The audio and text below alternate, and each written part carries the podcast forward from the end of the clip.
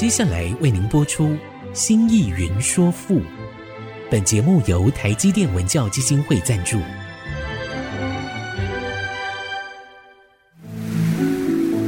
从气概山河的朝代风华，到细腻抒情的人生长叹，跨越朝代，开启诗词盛世，《新意云说赋》。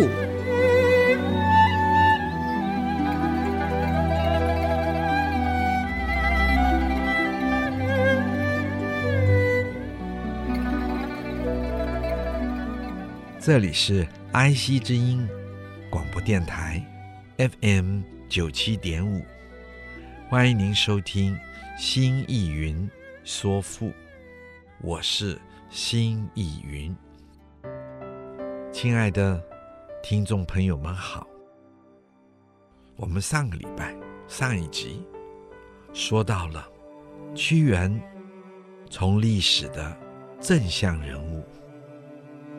提出了商汤、夏禹，说他们在平日生活里非常的庄严，他们的内心充满了敬重，充满了敬意，对任何的人、任何的事都充满着敬意，非常的尊重、慎重，所以。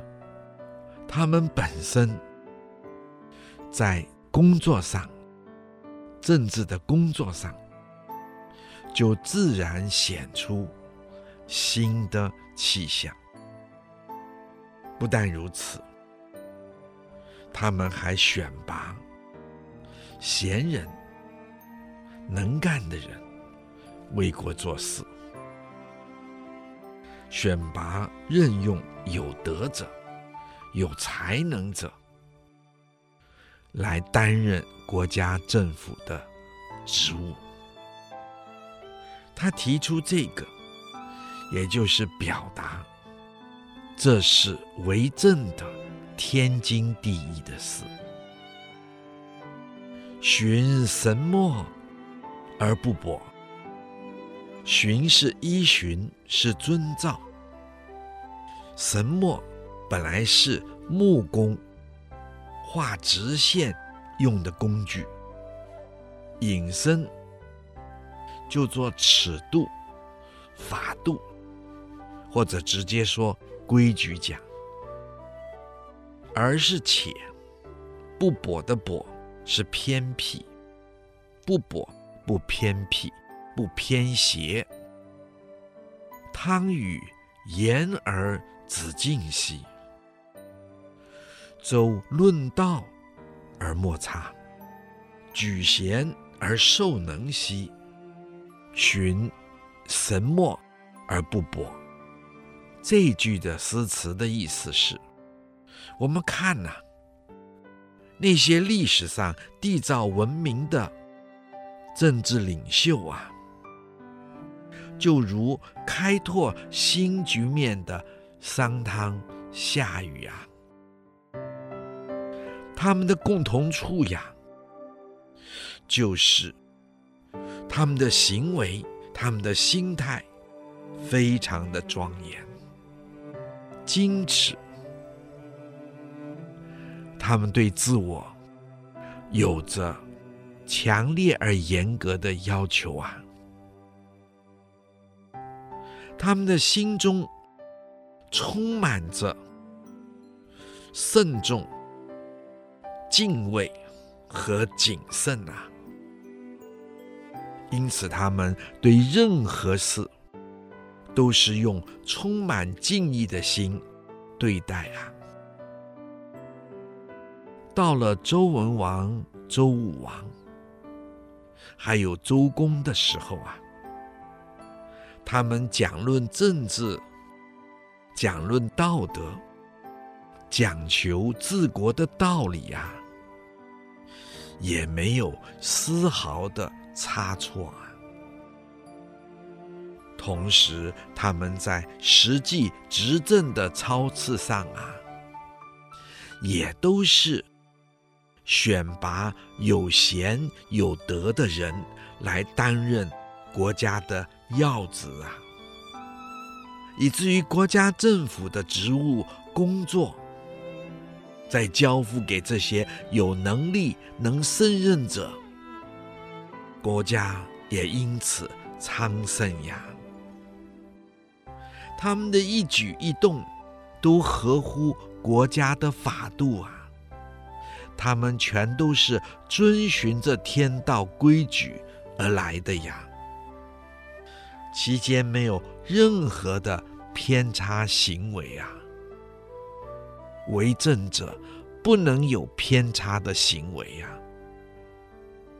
这就是他们开创了历史中盛世的原因啊。一切没有侥幸的呀。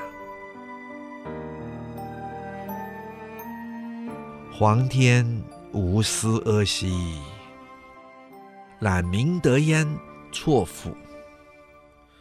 夫为圣者以貌行兮，苟得用此下土。皇天无私阿兮，皇天的皇是伟大，天就是上天，皇天就是。伟大的上天，无私阿，无就是没有，私偏私，这个阿也是偏私、偏袒。伟大的上天是不会有偏袒，他的意思，皇天无私阿，览明德焉，错付。这个览是观看，引申就做考察，仔细的考察。明德本来是指人的品德，在这里也可以扩大指国君的品德。焉是于是，错，请亲爱的听众朋友注意，这个错。就是指错失的那个错，提手边的那个错，做错失解，引申解为安置，就是妥善安置的安置。辅是辅助、辅佐的意思。夫为圣者以貌行兮，夫。我想听众朋友都知道了，就是法语词“无义”。为呢，就是竖心边的那个为，做直有解。圣哲是指有大智慧的圣人和贤人。以貌行兮，以就是耳，貌行。就是茂盛的德性，这个茂盛引申做美好讲，就是美好的德性。苟得用此下土，苟得，请亲爱的听众朋友注意，就是才能够。这个苟就是才能，才能够。有所获得，用是享有，此是这些下土，它指国土，指天下。在这里用“下土”两字，请亲爱的听众朋友注意，这“下”是相对于“上”而言，而“上”是什么呢？“上”就是天。所以这个下下土是对上天而言，在古代，古人们认为宇宙万物的发生之根源是来自于天，天是宇宙万物的主宰，而天在上，所以称土地为下土。称人民有的时候就叫下民，可不是说人们的地位卑下，不是，它是在天之下的意思。而这里称下土，指的就是国土，就是国家，就是天下。好，请大家休息一下，待会儿再说。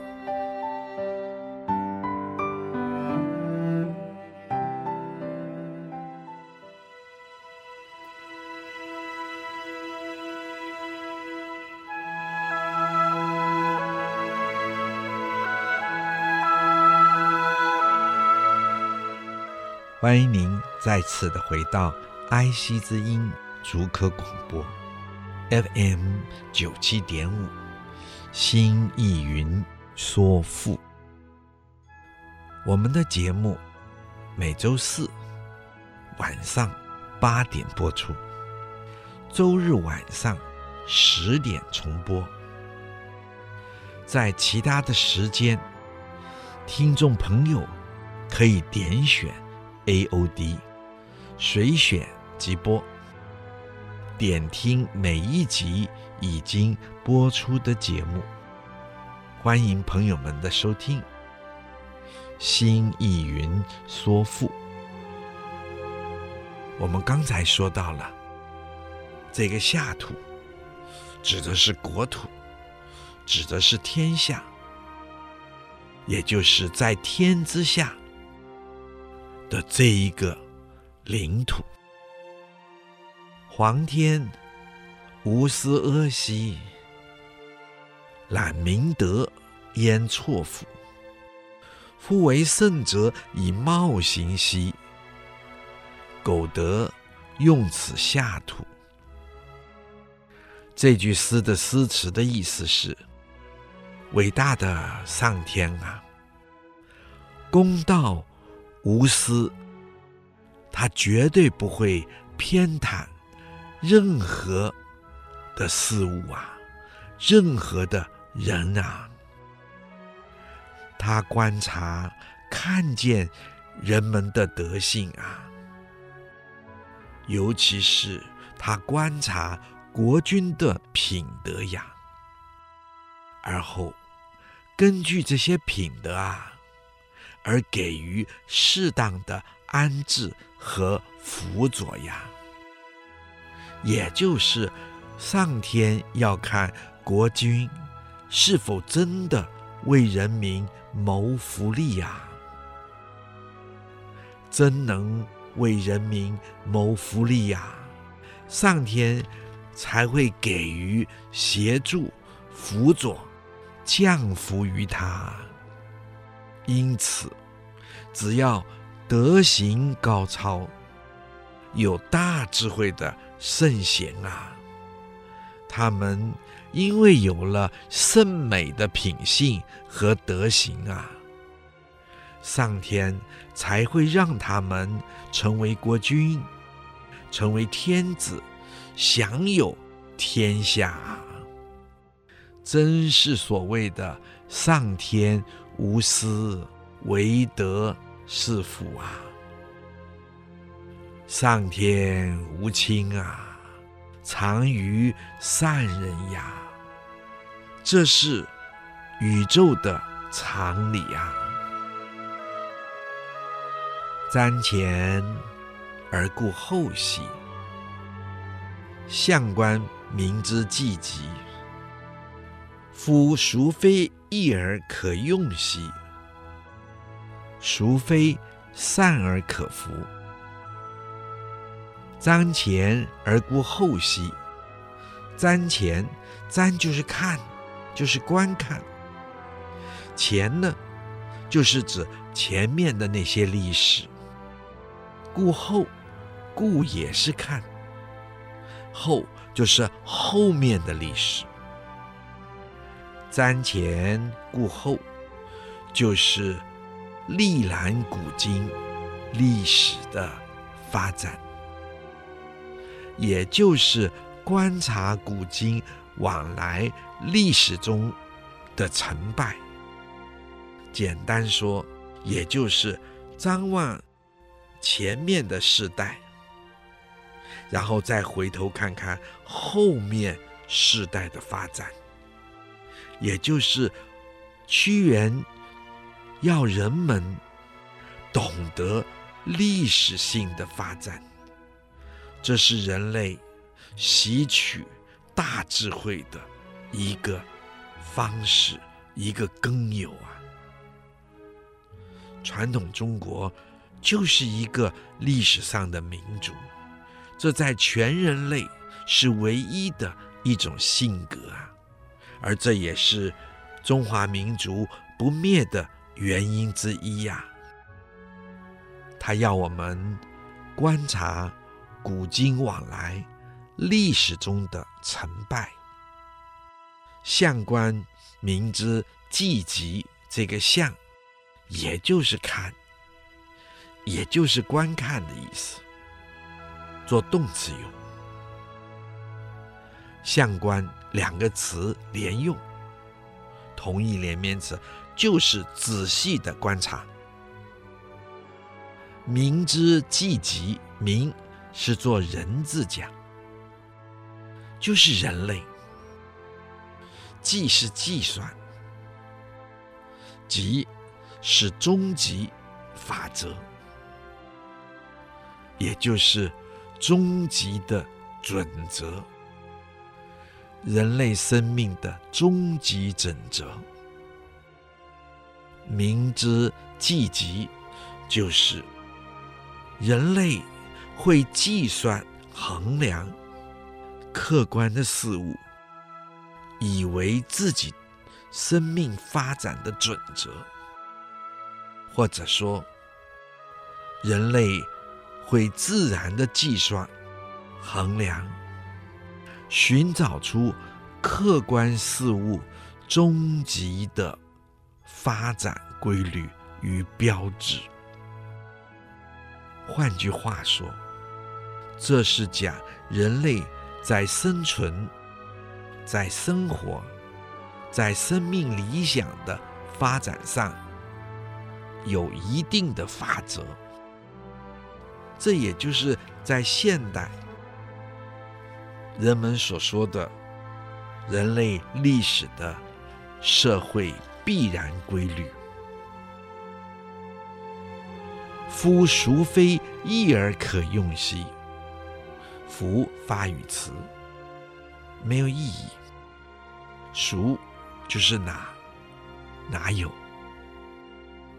非义就是不行仁义，而可用兮，而是还可用，用是服用，可用就是可服用，可服用的意思，请亲爱的听众朋友注意，可不是服用药物，而是可被信赖的意思。孰非善而可服？哪有？孰是哪有？非善不做善事，而可以被信用、被信服、被信赖的呢？这两句话，也就是哪有不行仁的、不做善事的国君或者人，能长久？被人民信赖、拥护而来统治国家的呢？瞻前而顾后兮，相观民之计及。夫孰非易而可用兮？孰非善而可服？这句诗的诗词的意思就是。我瞻前啊，又顾后啊。我观察着人类的历史中的成败啊，把人类在生存、在生活、在生命发展上的要求啊，它自然形成衡量事物的一个客观的方式啊。以及人类在历史的生命过程中啊，它形成了社会必然的一种准则、一种规则呀。我把它看得清清楚楚啊！人类的历史中，哪有不行仁义的人，以及在执政者、掌权者，他会被人们信赖的呀？哪有专行不义、不善的事的人的国君的执政者、掌权者会被人们信任而尊崇的呀？这些人一定会被导致走向失败的路上啊！国家被这种人统治，国家也就会走向衰亡啊！好，我们就说到这，待会儿再说。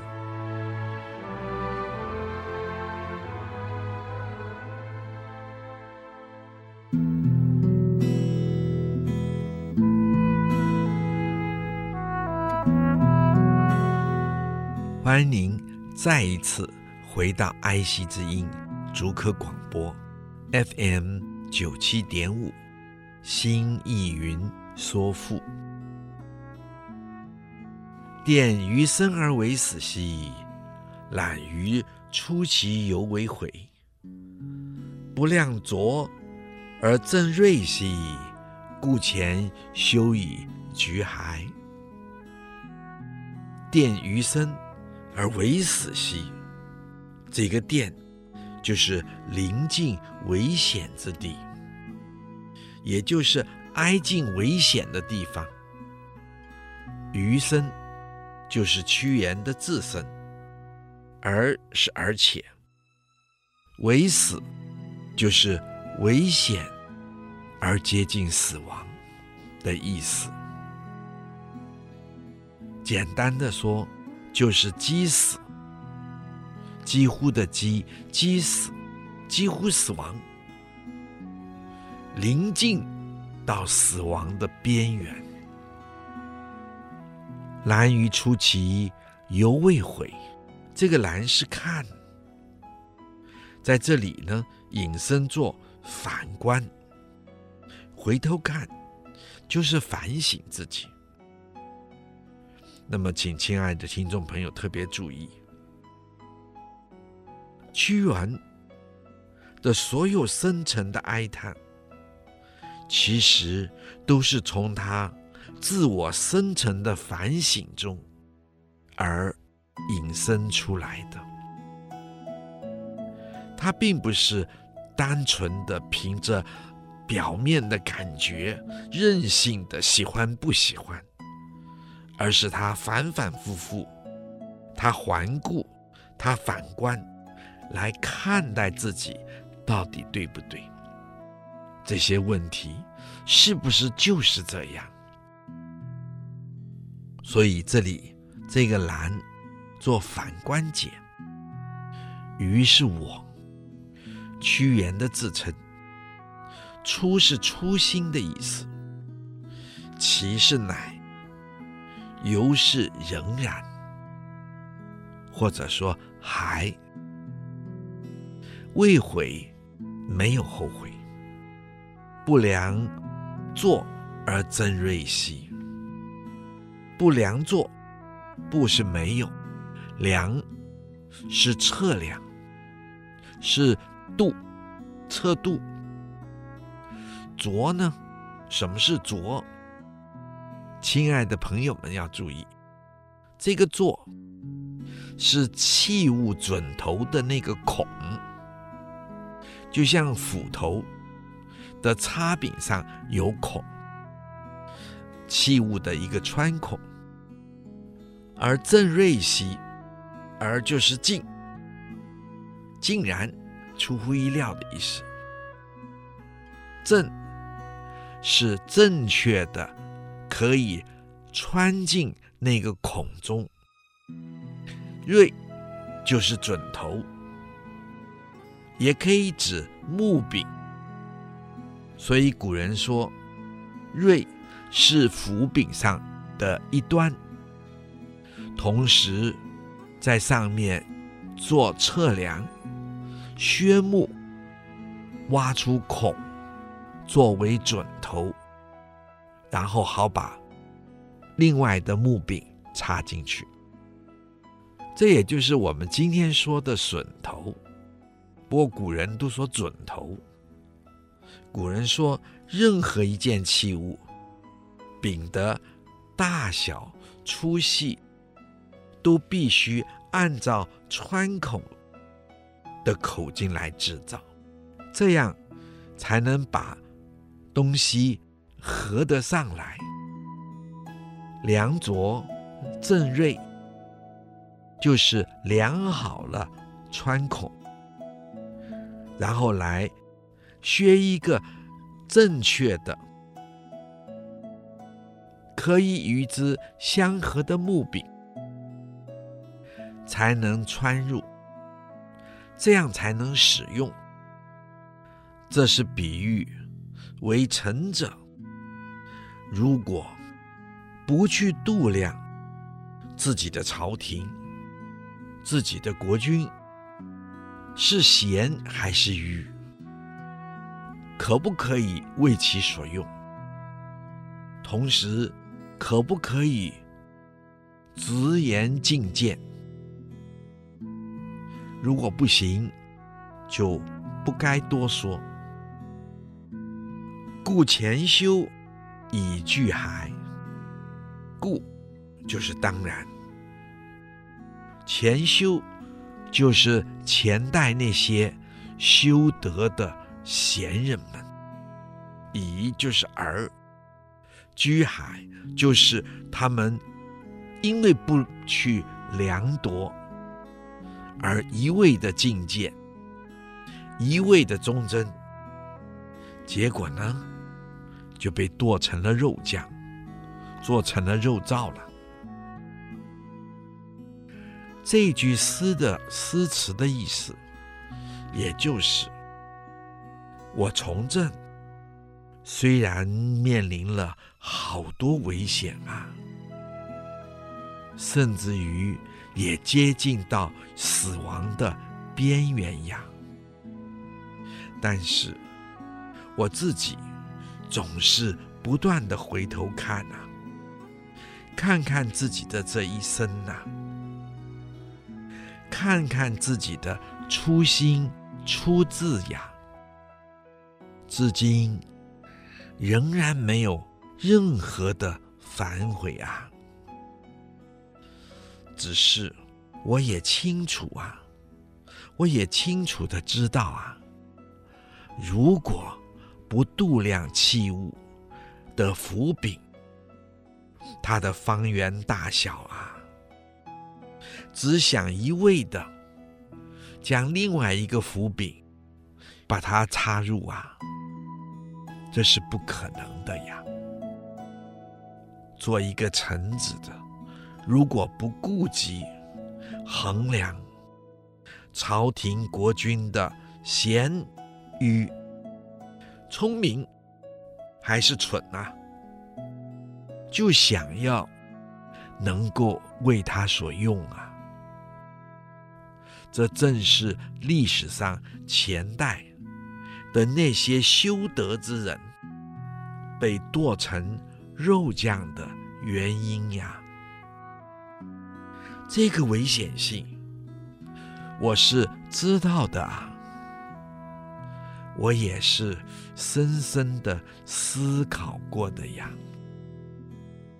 真虚兮，于欲易兮。哀正时之不当，然如晦以烟涕兮，瞻于今之滥觴。增虚兮于于易兮，这个增是增加的增，就是增加的意思，引申作为屡次不断。不停。嘘息是哀泣之声，就是人悲痛到哭的时候，他哽咽而发出抽抽啼啼的那种声音，啊啊啊啊！这种声音，那种抽泣的声音。鱼就是我。屈原的自称，寓意就是非常忧伤的样子。这个“意”要加竖心边，寓意就是忧矣。哀正实之不当，哀就是伤痛，正还是我屈原的自称，实之不当。屈原自己称自己，生不逢时，不在那个时间点上，或生早了，或生晚了，或早点生，或晚点生，都 OK。竟然这个时候生的意思。我们说到这儿，休息一下。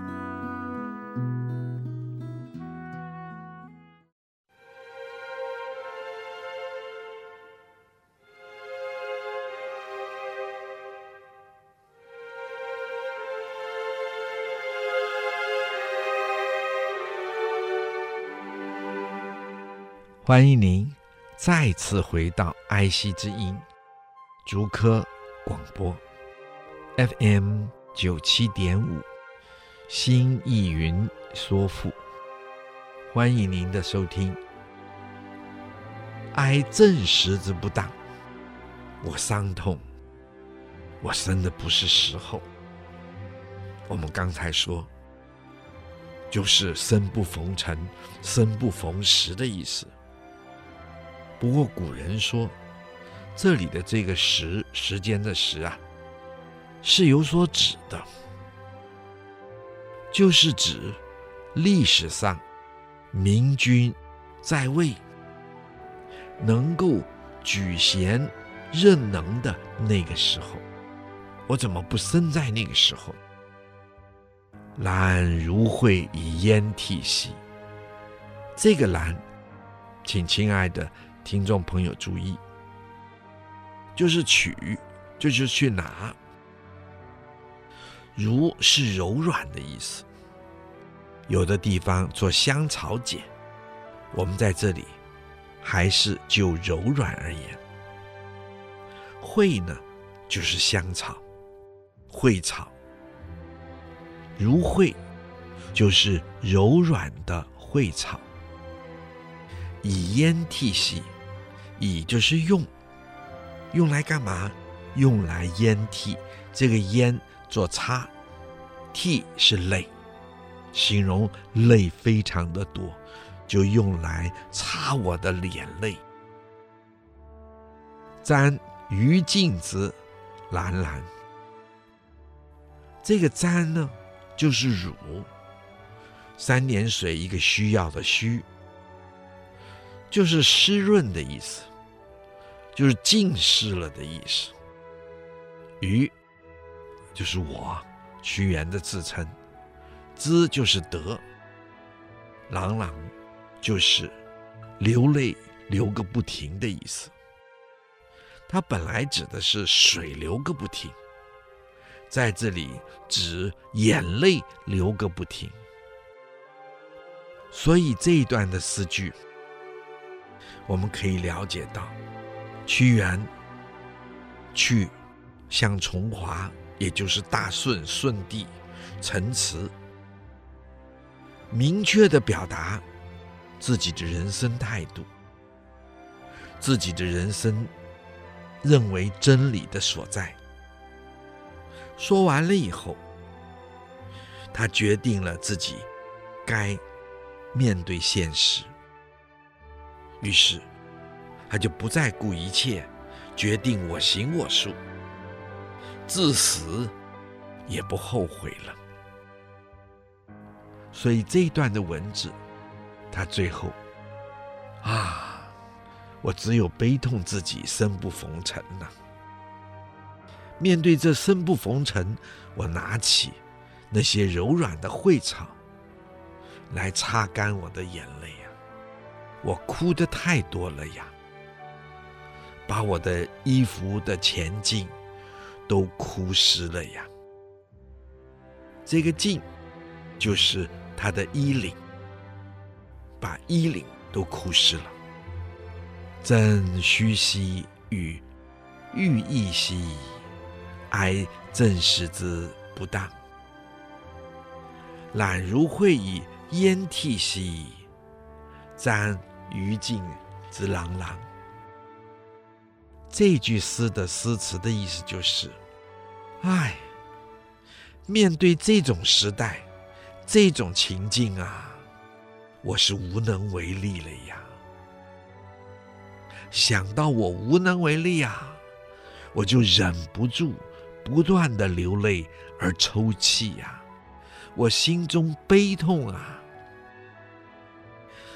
我因此陷入了深沉的忧伤之中啊，我深深的哀痛，我这一生真是生不逢时啊。何以我没生在历史上任何明君能举贤任能的时代呀？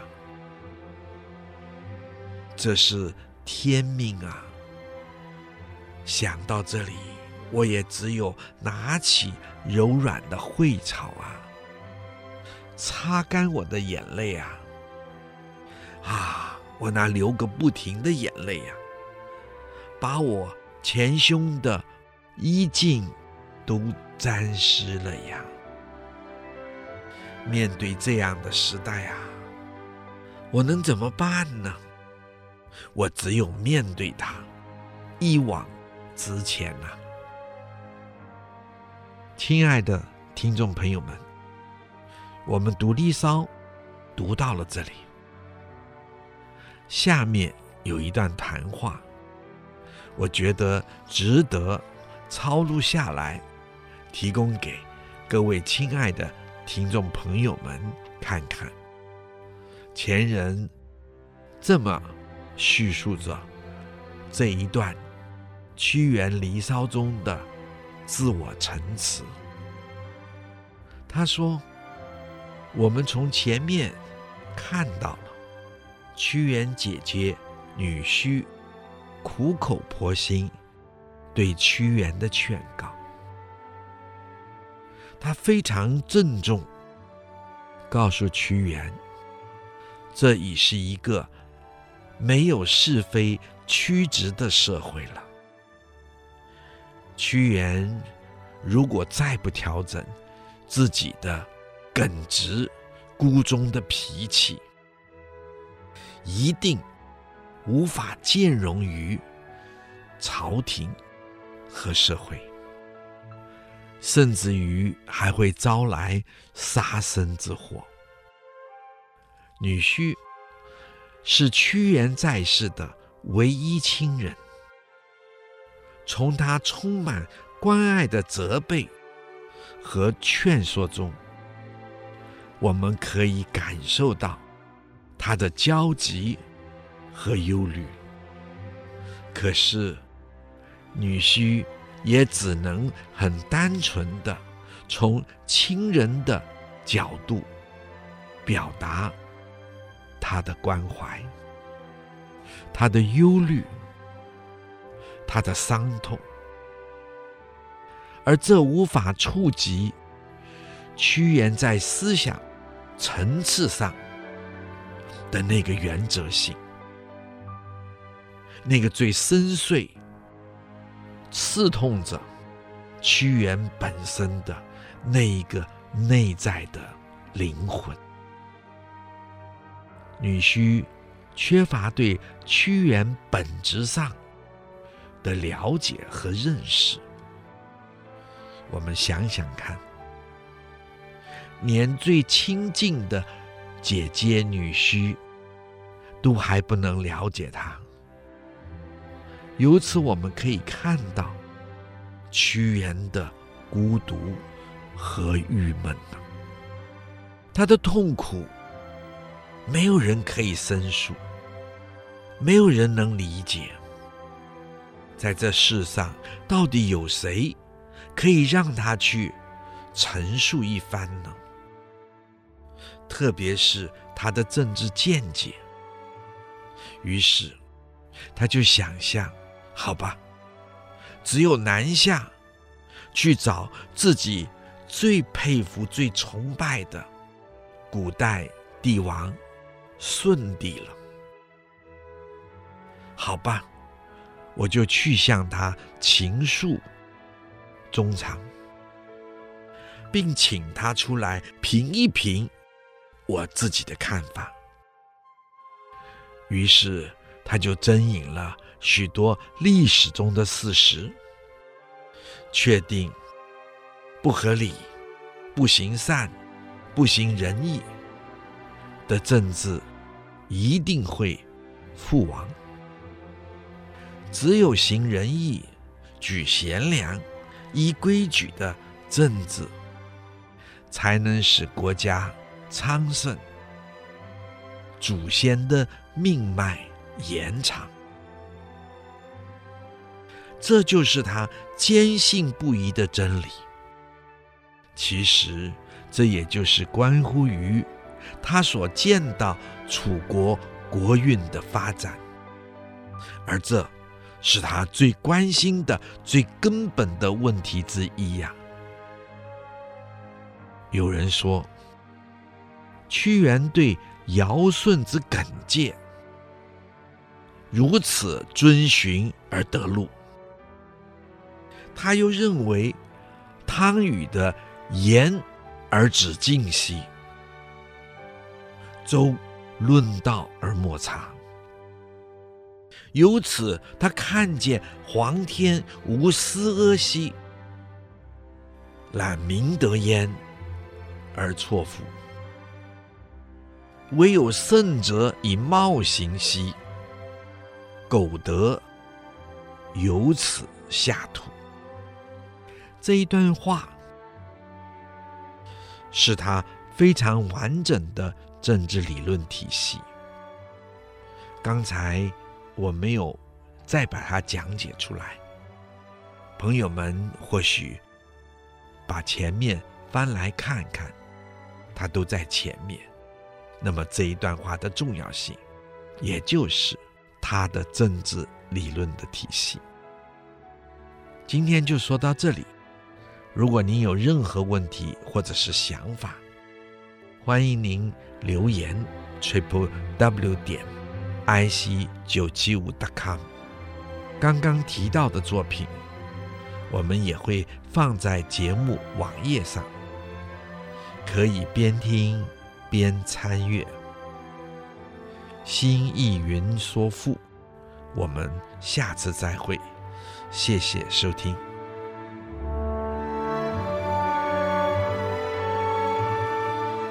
领略赋中风华，朝代气象。